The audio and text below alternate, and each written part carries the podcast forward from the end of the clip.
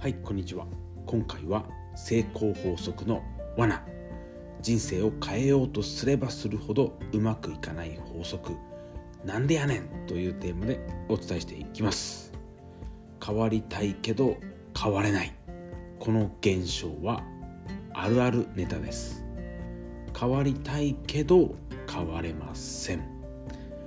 そんな自分はダメだ。もっと頑張らなきゃ。変わりたいのに変われません。そんな自分はダメだ。もっと頑張らなきゃ。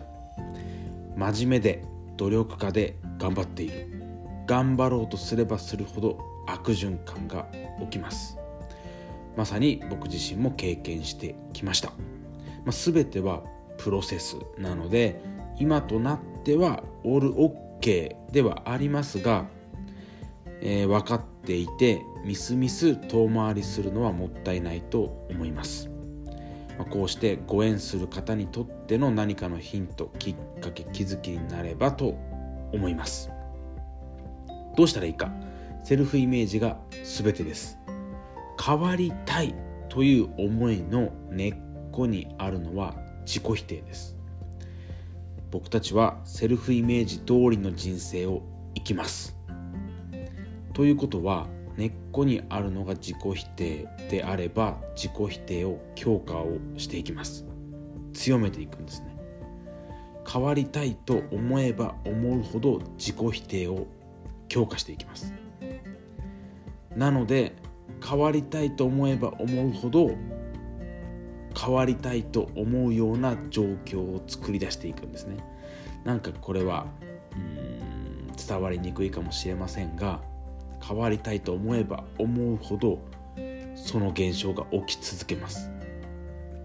なんだか不思議なものです。こんなことがあっていいのかというふうに嘆きたくなる反面まあ今まあそうですね。面白いなっていうふうに思います。振り返ってみれば僕もですよ。苦しかった思い出ばかりですが今思えば愛おしくも思えます。本当にシンプルです。根っこという言葉最近僕にとってマイブームですね。よく使っている気がします。あなたが今起こしている現象というかぶつかっている壁ま日常の全ての現象の根っこにあるものを見てください。